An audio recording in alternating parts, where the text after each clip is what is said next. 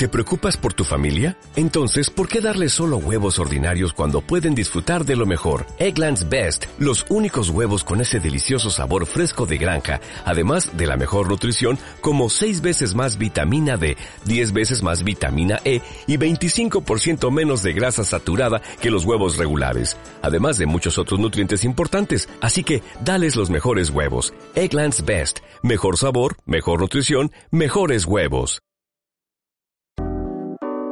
With the first pick in the 2015 NBA Draft, the Minnesota Timberwolves select Carl Anthony Towns. The Minnesota Timberwolves select Anthony Edwards. D'Angelo Russell is going to the Minnesota Timberwolves. Utah Jazz are sending Rudy Gobert to the Minnesota Timberwolves.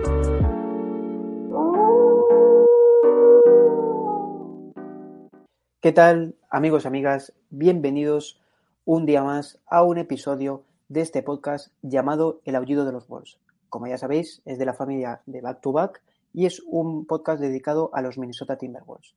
Como otro día más en la oficina tengo a mi compañero Denis. ¿Qué tal, Denis? Hola, hola. Este, se acerca el trade deadline cuando por fin pensábamos que íbamos a tener esta temporada favorita de los fanáticos de Minnesota, los trades por fin iba a ser tranquilo, pues resulta que no, que el equipo no termina de encajar y otra vez están en el mercado. Como siempre ya sabéis, os recuerdo que tenemos un Discord donde os podéis, meter, y preguntar en cada espacio de todos los podcasts que tenemos o en general, preguntas y dudas que, que tengáis y podéis hablar perfectamente con, con nosotros. Hoy el podcast, el episodio del podcast va a ser un poquito hablando de eh, cómo se encuentra Minnesota la situación actual, eh, sobre todo, como ha dicho Denis, el deadline, sobre todo el tema del trade, pero un poquito qué, qué piezas se pueden ir moviendo hacia Minnesota y los rumores que ha habido últimamente. Y así que vamos a empezar con este nuevo episodio.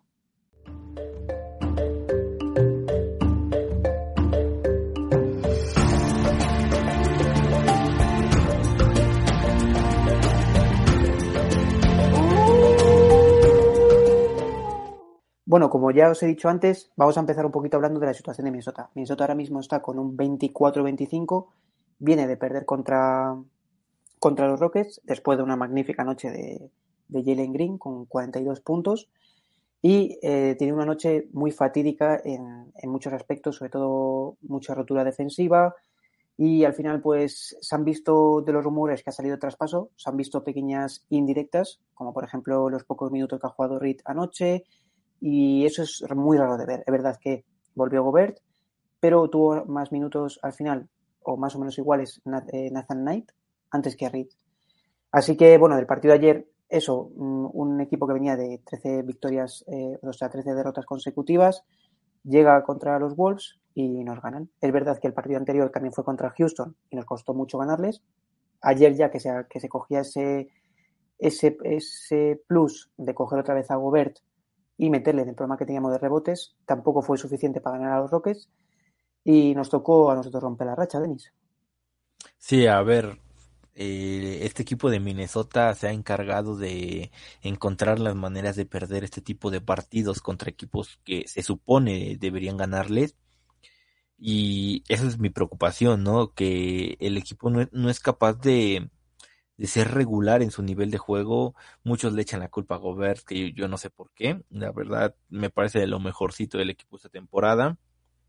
Y tú ves equipos como Utah. Ayer Utah jugó un partido contra Charlotte y Utah saca de la pista a Charlotte. O sea, gana el partido, me podría decir que sin complicaciones, Portland lo mismo contra San Antonio, o sea, o sea, a equipos a los que les deben de ganar, les ganan, ya después contra, cuando se lo enfrentan entre equipos de playoff, es verdad que se nota mucho la diferencia y unos son más bajos que otros, pero los partidos que tienes que ganar contra estos equipos que, y, y luego Houston, que está en modo tanking, o sea, Houston es una franquicia que desde que salió Harden, para mí lleva, es descarado su tanking, pierden a propósito, yo no les veo intenciones de mejorar, y, y pierdes partidos así que pues, que no, no encuentras mucha mucha explicación en por qué el equipo el equipo se puede ver tan mal contra equipos como Houston por ejemplo y competirle al tú por tú equipos como Denver no que son el número uno en la conferencia pero pues en términos generales esa el equipo debe de trabajar mucho en lo psicológico, no confiarse. Eh, este equipo no es más que nadie, entonces tienen que tener los pies en la tierra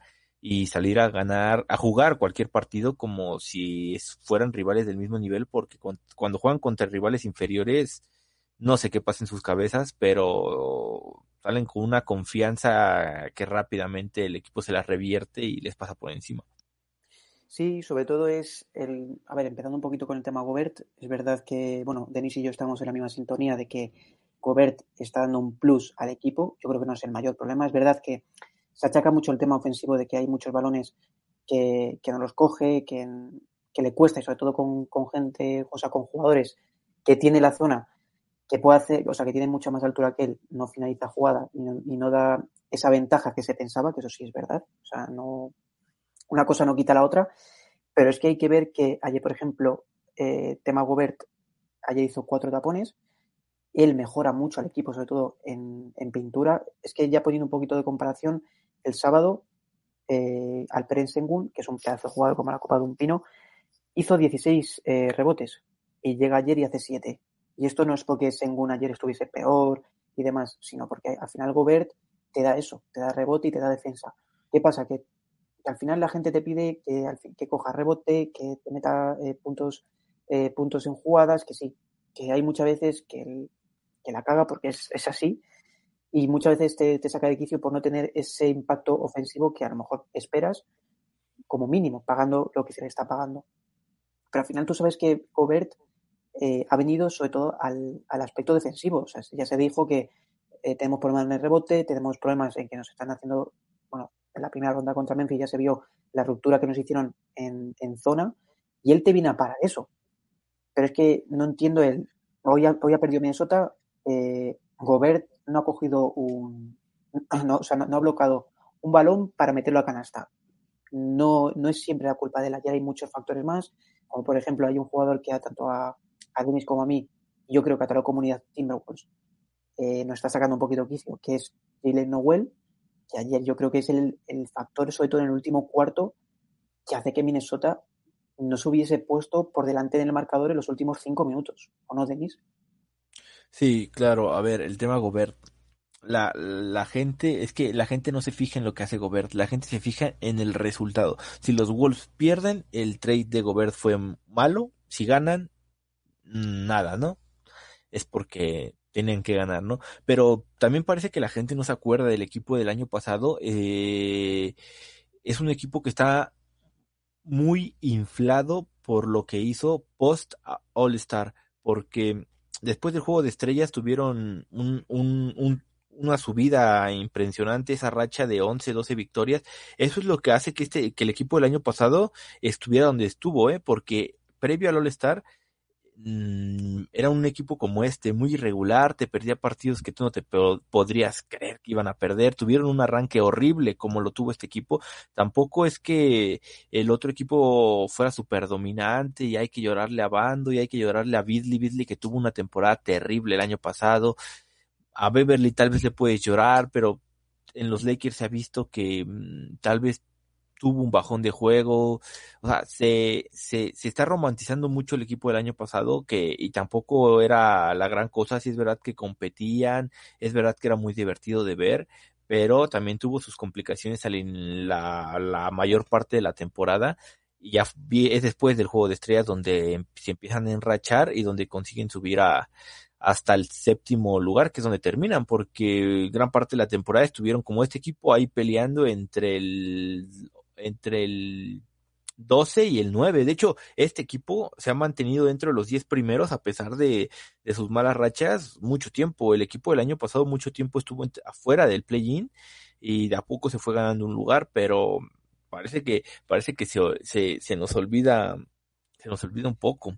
Y sobre todo, lo siento por interrumpirte, es la cosa, de, como hemos hablado muchas veces, eh, hay muchos equipos que se quejan de, de temas lesiones y demás, eh, el otro día lo estuvimos, lo estuvimos hablando Denis y, y yo por privado.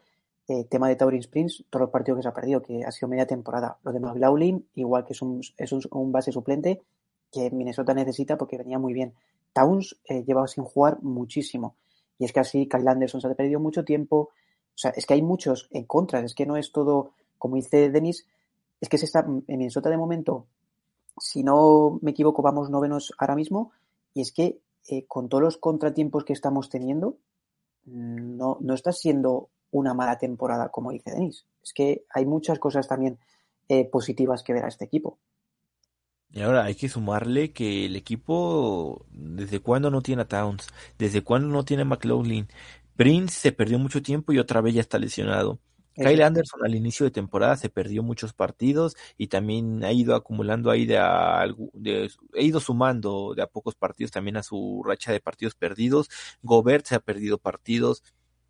O sea, piezas importantes de este equipo se, se, han perdido muchos juegos y muchos podrán decir, sí, pero el equipo gana más sin Gobert, es verdad, pero tú lo que quieres es que tu, tu quinteto titular, tus jugadores en los que vas a basar este proyecto jueguen juntos, y eso es lo que no han tenido. O sea, no, no ha habido forma de construir esa química, ese, esa sinergia, acoplarse al sistema, acoplarse a los compañeros porque no han estado, no han podido jugar juntos la suficiente cantidad de minutos, sobre todo con Town, ¿no? Que lo han de extrañar y y bueno, yo creo que haría mucha diferencia en estos momentos, ¿no? Ya después viene el tema de jugadores de rol que tenían que dar un salto y no los dieron, como Noel, que la verdad está siendo tristísimo y lo de ayer es el, ese creo que es el que termina con el más menos, más alto del equipo, pero cuando el equipo tuvo la oportunidad de ganar el partido, lo pierden.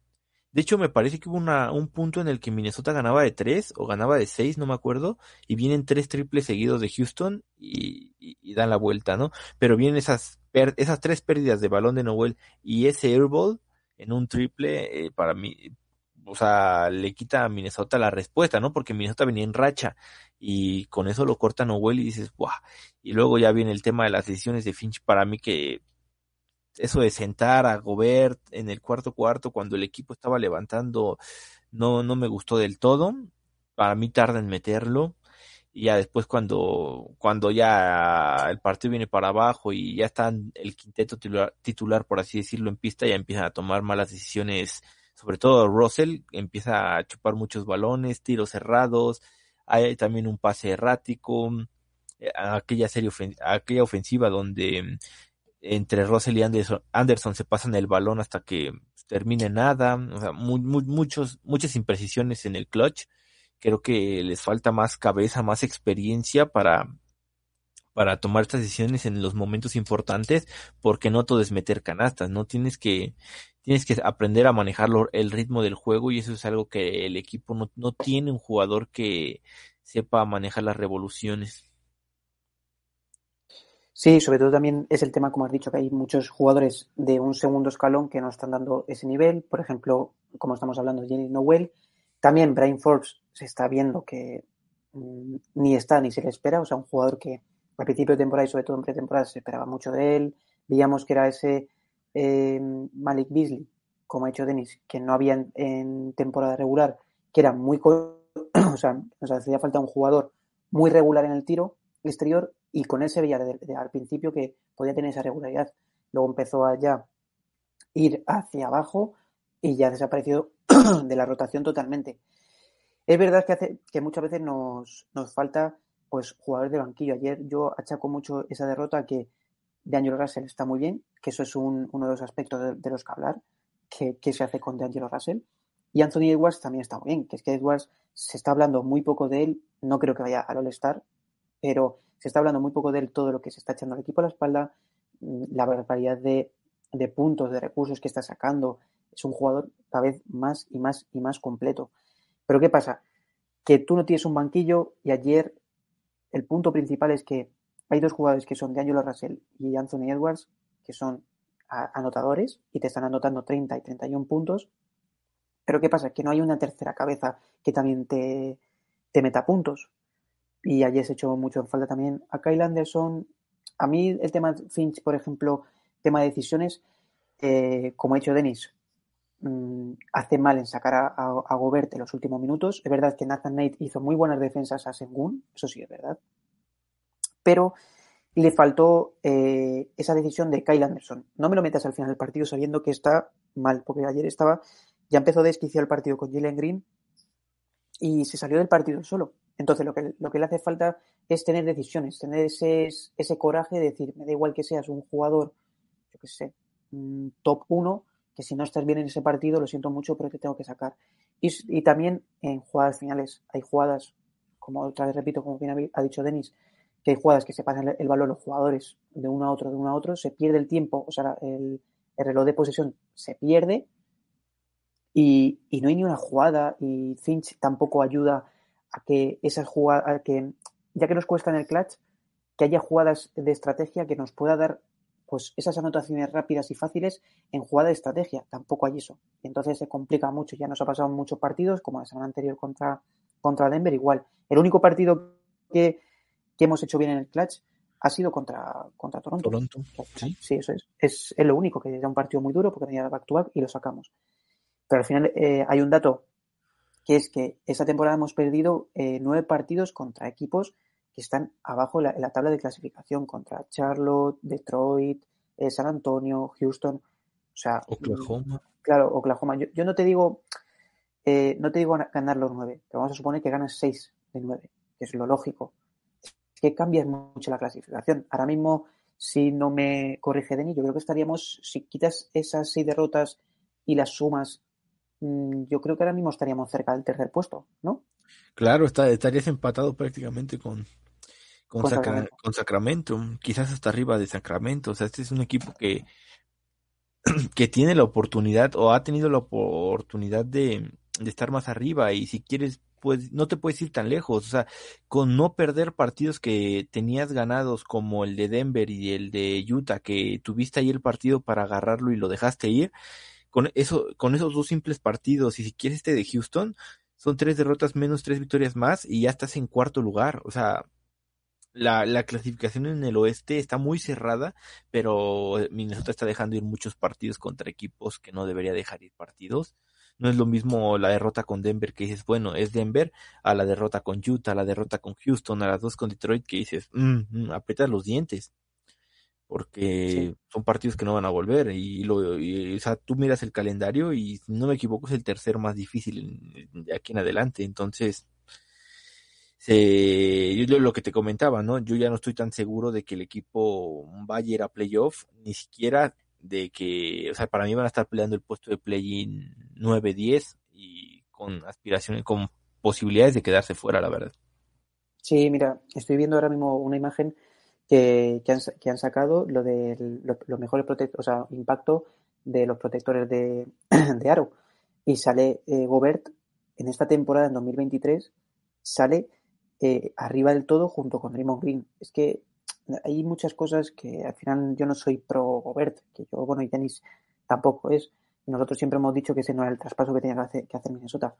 Pero es que nunca es la culpa de, de él. Entonces, es duro, es, hay muchos jugadores que también han tenido tramos malos, que por ejemplo vamos a hablar si queréis un poquito de Daniel Russell. Eh, Daniel Russell en los primeros 10 partidos de la temporada de, de esta temporada eh, promedio eh, 13,4 puntos, 38% en tiros de campo, 29% en triples y 75% en tiros libres.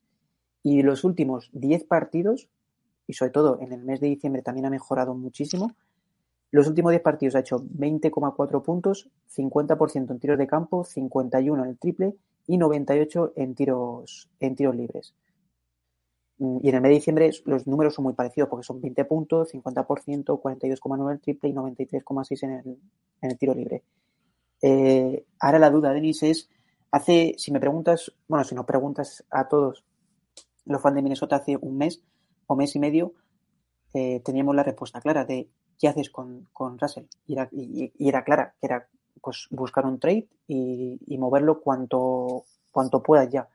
Pero ahora viendo este Russell que está teniendo mejor circulación de balón, sobre todo mejor finalización de, de triple, mejores porcentajes en todo y mejor toma de decisiones, es verdad que muchas veces, eh, sobre todo en el tema Denver, partido de Denver de la semana pasada, se vio que el, en momentos de clutch nos hace falta un base puro eh, para tomar decisiones en momentos críticos, es decir, que sepa qué hacer en cada momento y demás. Y en esa posición yo veo a Russell más como un escolta y, pasar un poquito más a, a Edwards, a, a Lero, y que tengas un base que tome la decisión. Y a lo mejor eh, en ese momento Russell que sea un catch and shoot, O sea, así, tal cual que sea, coger y tirar desde fuera o buscar lo último. Eh, ahora, ¿qué haces, Denis? ¿Traspasas? ¿Te lo quedas? Es la duda que hay ahora. A ver, eh, eh, la, yo creo que el tema Russell es algo que se va a decidir y no se va a decidir por nivel, o por el nivel de juego que esté teniendo. Con Russell hay de dos, o lo traspasas o lo renuevas. No lo vas a poder renovar en un contrato de más de 25, de 30 millones. No vas a poder renovarlo en ese rango porque la situación económica de Minnesota no está para, no, no hay cómo, o sea, no hay de dónde sacar ese dinero. Sí, pero, Y- pero, pero también te Con digo esa que- misma situación, no te puedes dar el lujo de perderlo en la agencia libre porque estás perdiendo ese dinero automáticamente. Sí, pero si tú le renuevas en la agencia libre, yo creo que ahora mismo el salario que yo creo que, que sería para, para Russell sería en torno a unos 20, 22 millones. ¿O tú crees? A ver, o sea, Ah, claro, si es por 20, de 20 para abajo, Russell hay que renovarlo. ¿Tú crees que, te, Pero que pedirá más? sí, claro, por eso no ha renovado.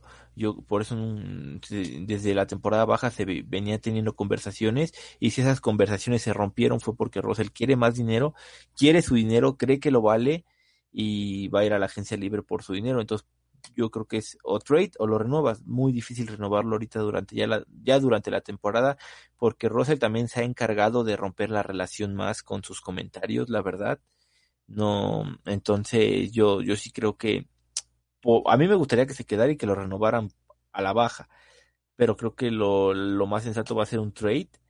Y es verdad, vas a perder como que esa, esa explosividad, esas rachitas de Russell, ¿no? Que te ayudan, que ayudan, las vas a perder, pero tal vez vas a tratar de conseguir un base con más cabeza, que sepa manejar el ritmo del juego, que no requiera tanto protagonismo, tanto, tantos tiros, o sea, que le puedas dar los suficientes tiros a Ant. Va a regresar Kat y cuando estuvieron todos sanos, el problema de cómo el tema de cómo repartir los tiros era un problema. Ahorita se ha alivianado porque no está Towns y Towns era uno de los que pues más necesidad de tiro tienen. Ahora, cuando regrese Towns y sigue Russell, así como está encendido y está Edwards y Gobert, que lo hemos visto que quiere ofensiva, pues también va, a ser difícil ir encontrando el camino y yo sí creo que lo más probable y lo más viable yo creo que es un trade y tratar de conseguir un base con experiencia que sepa manejar los ritmos, ritmos del juego y pues que te aporte eso, ¿no? Lo que, lo que Russell no te aporta, porque un, un, un, un anotador como Russell va a ser difícil que lo consigas con la escasez de recursos que tienes, porque no tienes assets para, para seducir algún equipo. Sí, a ver, el problema de, Russell es pues que ahora está en un, en un momento muy bueno, está subiendo en temas asistencias, que es lo importante que yo creo que le hace falta a Minnesota, aumentar mucho en temas asistencias. Porcentaje en el tiro está tirando muy, muy bien. O sea, es verdad que los últimos partidos es una pasada lo que ha mejorado, sobre todo el mes, por eso diciembre eh, entero ha mejorado una barbaridad, una barbaridad. Y ya como os he dicho, los porcentajes eh, es tremendo. ¿Qué pasa? Que para ponernos un poquito en contexto, eh, todo empezó hace alrededor de un mes, cuando salió una, una noticia de que Minnesota ponía en el mercado a Russell por el tema de que mm, pues no habían llegado a concretar una, una renovación y se le ponía en el mercado. ¿Qué pasa? Que esta información eh, ha sentado mal a Russell y ha tenido unos comentarios como que le preguntaban muchas veces de si con Edwards era, yo qué sé, un, es que no sé cómo era Denis, como que eh, era como que era, era el macho alfa, por así decirlo, ¿no? Era algo parecido a eso. No, no recuerdo, yo recuerdo las, las conversa, las declaraciones que dijo de o te jodes conmigo o te jodes, algo así, Sí, es igual. Sí, pero o sea, ese hubo uno y luego vi algo como que el alfa, como que le preguntaba por Anthony Edwards y él dijo como que también es un alfa, o sea, como que, como que él también puede llevar a el equipo a su espalda, por así decirlo. Entonces, pues al final todo, todo esto, todo ese tema de, como ha dicho Denis, tener estos comentarios y demás, yo creo que ha hecho que ya se, se rompa totalmente la, la relación de mm, gerencia de, de Minnesota con, con, con Russell. Y ahora yo es verdad que veo muy difícil la renovación. Veo que si Russell no ha renovado porque pide más dinero, me parece una locura, porque no es un jugador ni de lo que está cobrando ahora, que creo que está cobrando unos 31 millones, 30, 31. Ujú. Entonces, yo para mí es lo que os he dicho, para mí Russell un rango de 20 a 25, ya está. No, no, te puedes ir a 30, o sea, 30 es una barbaridad. Y más como ha dicho Denis, que dentro del de, próximo año ya tienes que empezar, o el siguiente ya tienes que empezar a renovar Anthony Edwards, aquí de McDaniels, que es, también es necesario, que son los dos pilares de futuro, entonces es mucho. Entonces ya a partir de aquí también sale información de que eh, Miami Heat, cuando estaban esas horas bajas, que ahora está bastante bien y ya el rumor se ha desaparecido, eh, quería a D'Angelo Russell.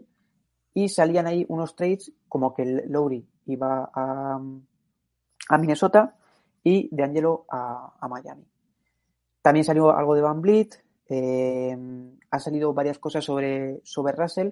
También es verdad que los Clippers supuestamente también quieren a Russell. Ha salido mucha cosa. El, el que más ha sido, más ha nombrado, y creo que ha sido así, Denis, si no me corriges, ha sido el tema de Lowry, que es el que más, eh, el jugador que más ha salido como trade para, para Russell, ¿no?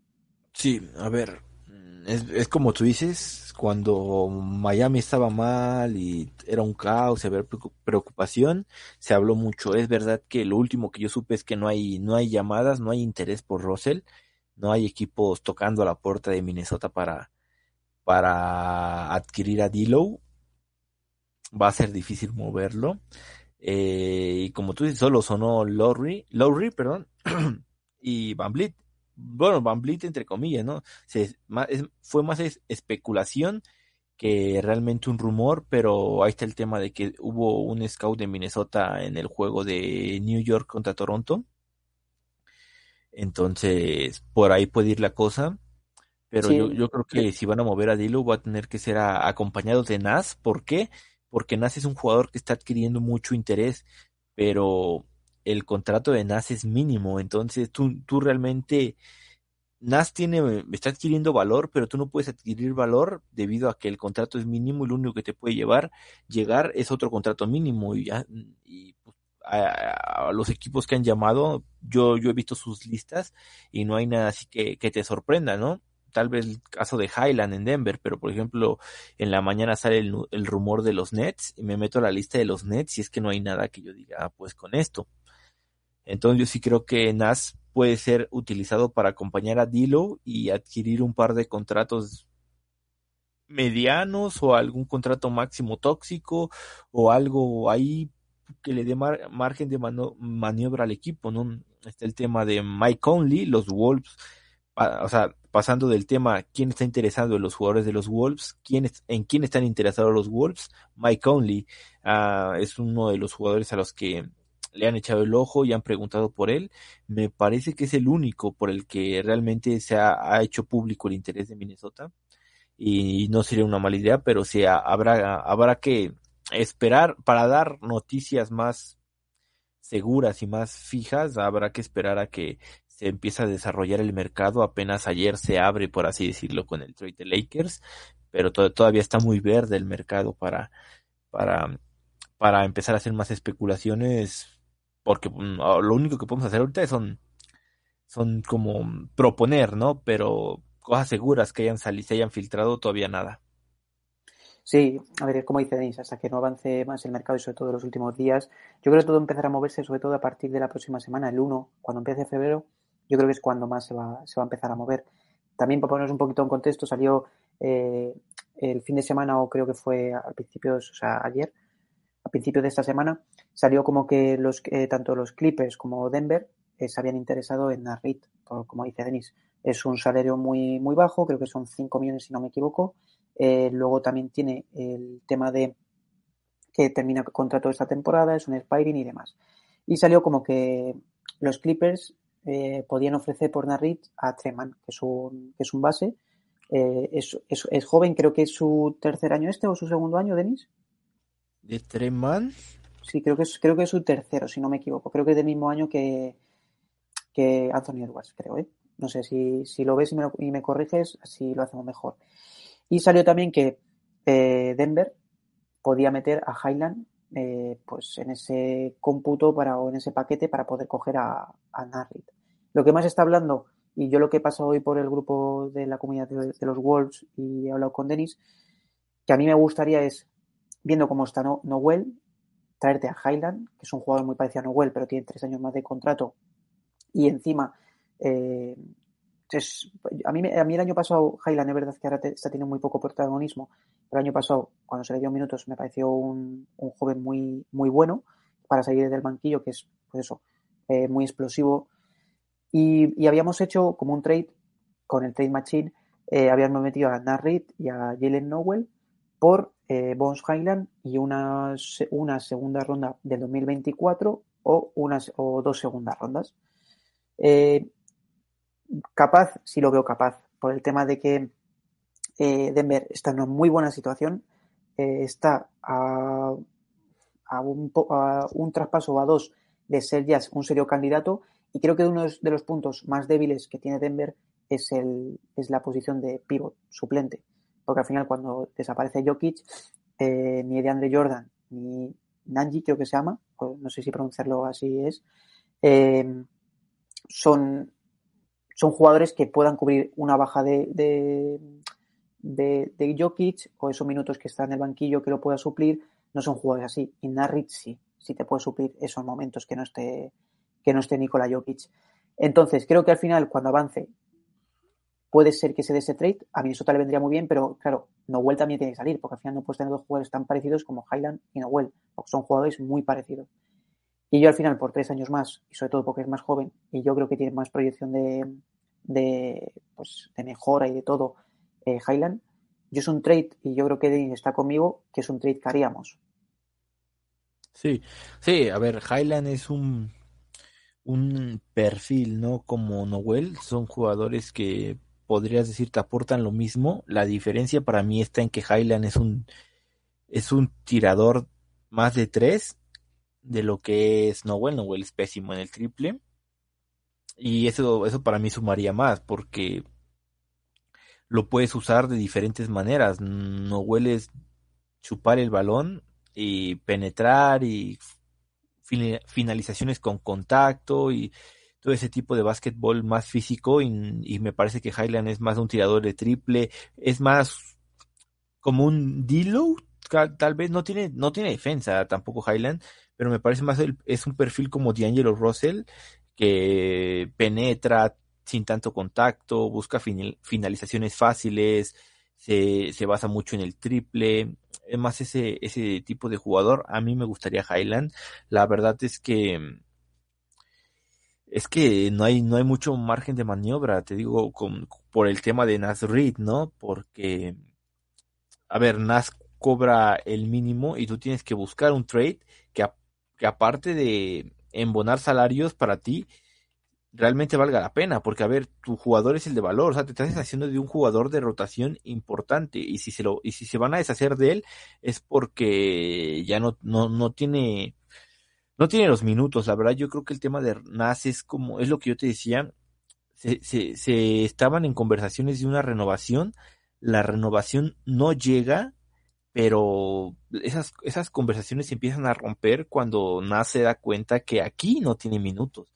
Eso, eso es importante destacarlo. ¿Y qué vas a recibir a cambio? Por, ejemplo, si, si es Nas nada más y, y aunque le agregues a Noel, sigue siendo la suma de salarios muy, muy, muy pobre.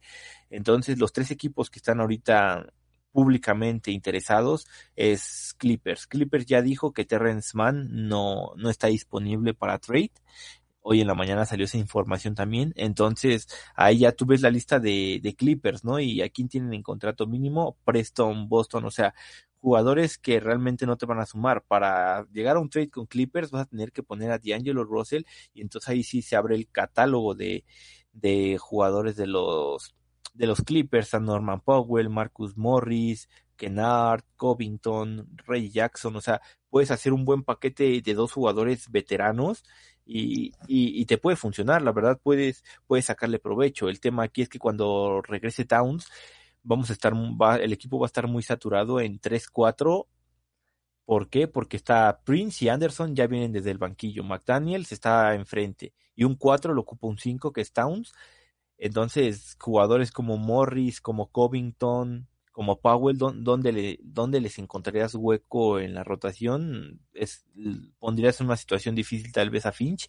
con el tema de Denver, que ya lo dices, para mí me parece la salida más obvia y más fácil porque Denver está en busca ya de, de esa pieza que le falte para solidificar al equipo. Está el tema de Highland, lo mencionamos muchas veces, Highland y la primera ronda de Denver por Nas y Noel, para mí es un ganar para Minnesota. Y Denver se quita a Highland y, agrega un jugador tal vez que es peor que Highland, pero que te pueda aportar lo que te aporta Highland desde el banquillo como ese revulsivo, con esa, con la energía que al final de cuentas juega Highland y con la energía que juega Noel, creo que lo puede reemplazar fácil y aparte agrega al 5 que está buscando Denver, ¿no? Y el otro equipo es Brooklyn, que Brooklyn también mirando su lista tiene a TJ Warren, que también es expiring, el otro Morris, que también es expiring, o sea, jugadores que están en un año de contrato, Watanabe, Edwards, o sea, no tienen tampoco como el jugador ahí, como si lo tiene Denver Highland, que es un jugador interesante, y lo tiene Clippers en Man, pero Man no está disponible, o al menos es lo que se dijo desde Los Ángeles. Y el resto de la lista de, de, Brooklyn tampoco es que haya jugadores que superen los 10 millones. O sea, tiene cuatro jugadores por encima de los 10 millones, que son Harris en los 18 y luego Simmons, Irving y Durant arriba de los 30 entonces tampoco con, Brooklyn va a ser muy, sería muy difícil encontrar un punto medio por el tema del, del, de salarios. Me parece que sí se tendrían que poner muy creativos o en, en otro caso buscar un tercer equipo. Yo en la mañana comentaba algo. Si es con Brooklyn, a mí me gustaría al menos preguntar por Ben Simmons. A, mí Ben Simmons me gusta mucho y me lo imagino en este quinteto y con potencial a ser el mejor quinteto defensivo de la, de la NBA y ofensivamente Simmons te aporta esa visión de pase, ese manejo del partido, puede mover el balón y aparte puede finalizar en el aro, o sea, es verdad, te quites eh, spicing, pero si tú eso le, le podría asignar más responsabilidades a, a McDaniels, ¿no? Que también lo que se va a buscar desarrollar a Jaden porque ahorita está muy bloqueado y las pocas oportunidades que tienen, pues yo siento que no, no le están dando el suficiente balón para que desarrolle su ofensiva. No sé cómo tú lo ves. A ver, yo el, el tema de Ben Simmons no lo veo, pero sobre todo por el tema, como tú has dicho, del, del spicing, que yo veo que ya teniendo a Gobert, teniendo pues aún es verdad que sale, pero viendo que también le gusta mucho meterse para adentro y sobre todo a Anthony Edwards, no, no le veo que cuadre, porque al final creo que al final lo que nos hace falta son tiradores. Eh, cosas, ha habido dos cosas que me he equivocado. Los sueldos de Noel y Narrit no son 5 millones, son 1,9 los dos, que es el mínimo. Y, y, el tema de traspasos, yo lo de Highland sí lo haría. O sea, yo creo que la primera ronda no te la darían, yo creo que te darían una segunda ronda. Y yo aún así sí lo haría. Te quitas a Noel, te quitas a Narrit, que son dos jugadores que uno, eh, Noel no ha querido renovar eh, la primera oferta que se le dio a Minnesota a principio de temporada y menos mal. Y eh, supuestamente, según las informaciones que salieron la semana pasada, Minnesota no está em, a favor de ofrecerle un, un, contrato de renovación, que a mí me parece mal, pero si tú tomas esa decisión, eh, sácale por algo, no lo pierdas por nada.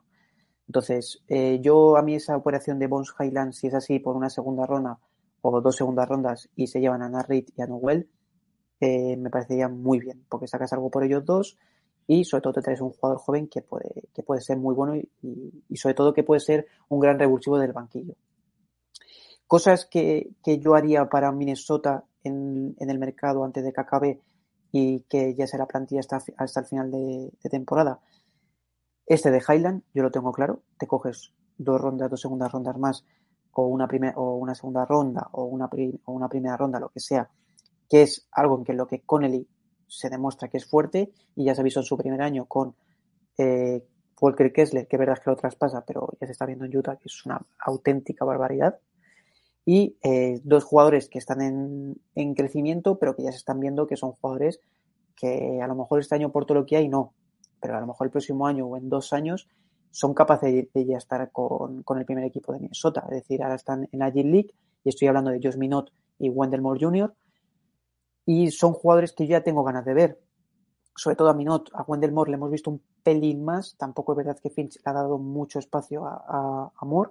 Jugó ese partido contra, contra Memphis en el que ganamos, hizo una defensa espectacular encima de, de Yamoran y se ve que es un jugador que defensivamente es muy bueno. Y en la G League estamos viendo en los últimos partidos que está mejorando mucho en tema de, de movimiento de, de balón con asistencias. Y Josh Minot, eh, Denis ya lo sabe, yo creo que a él le pasa lo mismo, eh, es una gran debilidad. O sea, yo lo que estoy viendo por los resúmenes que veo, jugadas, highlights y demás de Josh Minot en la G-League, que es verdad que es muy diferente la G-League a la NBA, pero es un jugador que, que a mí me encanta. O sea, es que le veo que tiene defensa, eh, te puede aportar ofensivamente. Creo que es, es un, vamos a saltar así un poquito la distancia de, es un Vanderbilt, pero creo que ha mejorado en tiro exterior. Yo creo que va a ser algo así parecido. Y en el tema de qué mejoraría yo de, o qué traspasos haría yo hasta el final de, del, eh, del trade deadline, yo lo que haría es eh, hacer esto de Bones Highland y intentaría traer a Conley. ¿Por qué? Salió un artículo de, de que es uno de los eh, periodistas de The Athletic, en los que dijo, bueno, que, que, ya se había hablado entre él y Donovan Mitchell y muchos exjugadores de Minnesota, o sea, de, de Utah, eh, pues que era muy difícil acoplarse al juego de, de Gobert.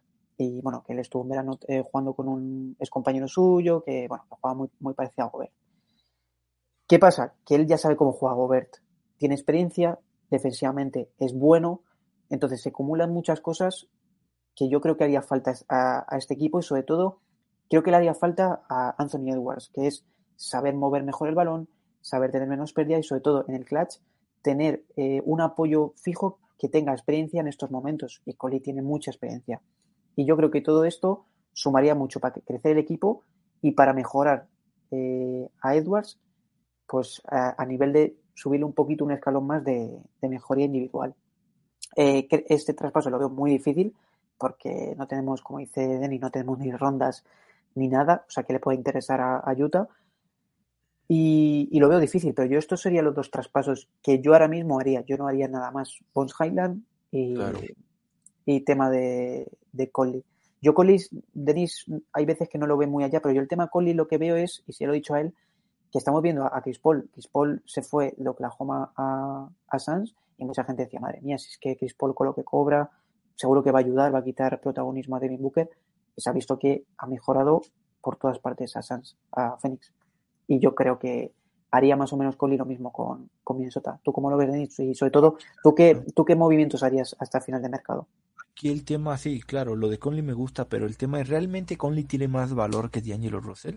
Porque, o sea, Está, está, estás buscando la manera de traerlo, ¿no? Pero realmente es Russell y algo más. ¿Realmente crees que sea así? Porque, por ejemplo, Denver sin problemas, yo creo que Highland Reed es un, es un trade que se puede hacer uno a uno o tal vez con Denver agregando una ronda, ¿no? Pero esa ronda tú la envías a Utah por, para aumentar tu, el valor de Russell y traer a Conley. Para mí, Conley, si, si bien es un jugador que le puede aportar mucho, como tú dices, experiencia, veteranía, para mí no vale D'Angelo Russell y, y, algo más. Para mí, para mí Russell es un jugador que creo que tiene valor y creo que puedes conseguir algo más que un simple Conley. Es verdad, con Utah es difícil llegar a que te den algo más porque todo ese algo más que tiene Utah es jugadores que tú le acabas de dar, Volmaro, Kessler, o sea, son jugadores que están ahí en el rango de salarios, Vanderbilt, que no van a regresar. El otro es Akbayi, pero probablemente no esté disponible.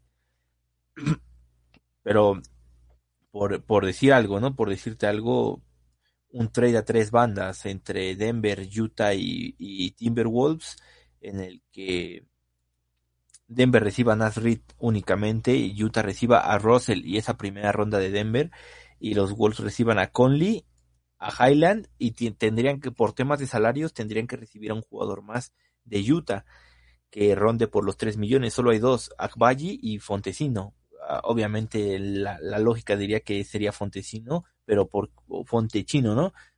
Fontecchio. Fontecchio. Es que y, pero la lógica te diría que es él, pero ¿por qué no intentar tras Valle? Al final de cuentas vas a dar una primera ronda y a ti Angelo Russell, que si bien no lo quieres ocupar, son 30 millones que Utah sí va a liberar porque no tiene salario, no tiene grandes contratos en el, en el equipo, no tiene esos salarios y al final de cuentas Utah ya tiene una base para, para empezar a construir con Markkanen, con Kessler, va a tener ahorita tres primeras rondas, entonces habría, habría que explorarle. Yo estoy ahí de acuerdo contigo porque creo que Conley es la opción más realista porque podríamos hablar de bueno, Lowry también sería realista, pero a mí Lowry no, no creo eso. Para empezar, es un año mayor que Conley y son dos jugadores que tienen dos años de contrato, entonces yo no, yo, Lowry, yo estoy fuera de él. Estoy más en Conley, pero mm, las otras opciones han sido Van es otro que está en el mercado, pero yo creo que Van va a ser muy caro y más en, en tema picks que en jugadores y lo que no tiene Minnesota es picks. habrá que ver, por ejemplo, Nueva York, ¿no? Que va a mover a Reddish, que va a mover a Quickly por rondas, eh, por edición segundas rondas. Hoy en la mañana también sale que los Spurs están buscando una segunda ronda por Josh Richardson. Creo que sería interesante echarle, si te va a costar una segunda ronda a Richardson, sería interesante echarle un ojo. No entiendo ahora, de repente se volvió, después del trade Gobert, de repente se volvió mucho fanatismo por las segundas rondas, ¿no? Ahora todo el mundo quiere segundas rondas por sus jugadores pero es cuestión de que Connelly explore bien el mercado y, y, y, logre, logre concretar algo, ¿no? Yo, si para dar una respuesta final, yo me quedo igual que tú. Yo creo que si agregan a Conley y a Highland, ya es una win para Minnesota. Te digo, si logran rascar a, a de Utah, sería le daría una más a, lo, a Connelly con lo limitado que está para trabajar en este trade deadline. A ver, yo el tema de Agbayi, ojalá, o sea, sobre todo en el partido de, de Minnesota de hace una semana que jugó eh, Utah contra Minnesota, en el que perdimos por un punto, eh, salió Agbayi del banquillo, metió 17 puntos y me pareció una barbaridad. Sobre todo un, portento físico que tira bien de tres, finaliza y, defensivamente es muy bueno. Yo veo muy difícil porque creo que ha salido, es verdad que desde Utah ha salido como que solo eh, Kessler y Markkanen son los intocables pero ha habido jugadores, por ejemplo, Abbaji ha sido como que no es intocable, pero es un jugador que no gustaría que, saliese de Utah. Y es lógico, tiene muy buen potencial, es un jugador que, creo que puede dar mucho de qué, de qué hablar. Eh, tema Conley, es que Utah, con todo lo que le hemos dado por Gobert, yo creo que ya nos tendría que Ya está por lástima, ¿no? Por lástima te dicen toma. Claro. Ya, ya es que nos tendría que dar a, a Conley por, por lástima, como dices. No, yo soy todo Conley a ver, Lowry, mm, o sea, entre Conley y Lowry, la cosa es que me quedo más con Conley no por tema edad ni por tema nada, sino sobre todo es por tema que él sabe jugar con Gobert. Ya está. Es que es tan sencillo como eso. Yo creo que es ahora mismo lo que hace falta a Minnesota. Tener una experiencia que eh, de tener experiencia, un base que sea puro, que sepa hacer en cada momento y que tenga experiencia. Ya está. Con eso es lo que a Minnesota le hace falta. Y creo que a Anthony Edwards, lo vuelvo a repetir, le mejoraría mucho en toma de decisiones y, yo creo que le llevaría ya a un escalón más arriba. Lo veo difícil, no te voy a mentir. Ha habido también otros equipos que se han interesado, como los Clippers, pero bueno, los Clippers es que quieren un base. Ya lo han dicho que como John Wall no está funcionando, es en general. Y, eso, y yo creo que al final nos quedamos los dos con el tema Conley y, y Highland, ¿no? Y Highland, sí, sí son lo más realista y dos cosas que creo que sumarían a lo que es actualmente el equipo. Sí, yo creo que daríamos un, un buen salto. De todas formas, el oeste mm, ya se está viendo que, que, ganas tres partidos seguidos o cuatro, te colocas tercero, como si pierdes seis y te colocas eh, el 12 o el 13. Al final está todo muy, muy pegado. Eh, ayer, si hubiese ganado Minnesota, se hubiese colocado a medio partido de, de Dallas, que está ahora mismo quinto. Y, y si hoy vamos a suponer que pierde los Pelicans contra Denver, se hubiese puesto, no sé si a tres partidos o, dos partidos y medio de, los Pelicans. Pero bueno, que la cosa es ya mejorar. Ahora nos toca un, periodo de, de temporada muy difícil. Nos tocan Pelicans, eh, Memphis, Sacramento, Warriors. O sea, nos toca, nos toca un calendario difícil.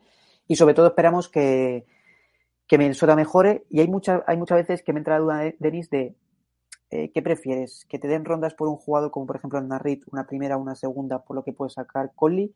¿O esa segunda ronda es traspasarlo para mejorar ahora mismo el equipo?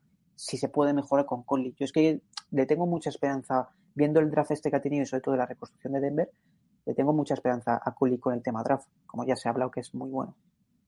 Sí, a ver, eh, de preferir, o sea, que te llegue, prefiero rondas.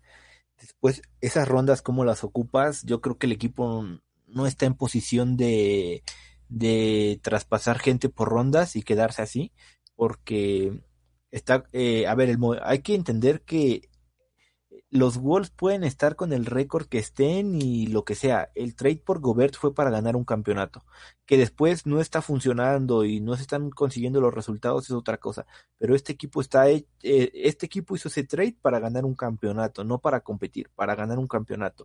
Entonces, tú pues ya lo que tienes que hacer es buscar la manera de maximizar, maximizar el proyecto. Ya, yo entiendo que va a llegar un momento en el que vas a tener que decir retirada y empezar a acumular picks para una reconstrucción, pero ahorita en el primer año, yo sí, todo lo que mueva es para sacarle valor, para que sume inmediatamente al equipo. Es, es verdad, hay, hay fe y hay esperanza con los drafts de Connelly, pero no puedes esperar a que llegue un pick 29 y, y a y a trabajarlo y a desarrollarlo y puede que no esté o puede que esté para la NBA de momento, de inicio. Entonces yo sí creo que lo, lo ideal, lo ideal es el poco valor que tienes que vas a mover es para traer gente que vaya a sumar inmediatamente al equipo. Sí, de todas formas, eh, ya se ha sacado información de Minnesota, se ha sacado información del propio Connelly, de todo, o sea, de todos los alrededores de Minnesota se ha sacado que no se va a hacer eh, algo eh, rápido, decir, pues ya como no estamos yendo muy allá, se me echó, o sea, intento ya traspasar a Gobert o traspaso a Towns en verano o a McDaniels sigue media en rondas, no, no, ya se ha dicho que le va a dar tiempo, sobre todo este año y a lo mejor el, se ha dicho que mínimo dos años o también hay que ver el próximo año cómo se empieza, que se empieza a faltar, pues a lo mejor hay, hay que mandar todo a tomar por saco, pero que no se va a ser eh, extremista a la hora de tomar decisiones. Se va a dar su tiempo al, equipo, como creo que es lógico, que nosotros somos los primeros, Denis y yo, que tenemos ganas de que Minnesota ya gane, pero bueno, todo lleva un tiempo. Y eso es lo que se ha sacado Minnesota, que tanto con él como todo el mundo se va a tener tiempo con el equipo y se va a pedir tiempo con, con Finch. Así que, así que nada, Denis, eh, acabamos ya el, el episodio de hoy. Ha sido, la verdad es que me ha gustado porque hemos estado hablando un poquito del, de tema traspasos, hemos estado hablando un poquito de la situación y de lo que haríamos nosotros. Así que yo creo que ya damos por finalizado el, el episodio, ¿te parece? Sí, claro, sí. Y a esperar movimientos, faltan dos semanas para el trade deadline, entonces hay tiempo. Eso es. Bueno, chicos, pues espero que os haya gustado este nuevo episodio del podcast y nada, os esperamos en el siguiente episodio. Muchas gracias, chicos. With the first pick in the 2015 NBA Draft, the Minnesota Timberwolves select Carl Anthony Towns. The Minnesota Timberwolves select Anthony Edwards. D'Angelo Russell is going to the Minnesota Timberwolves. Utah Jazz are sending Rudy Gobert to the Minnesota Timberwolves.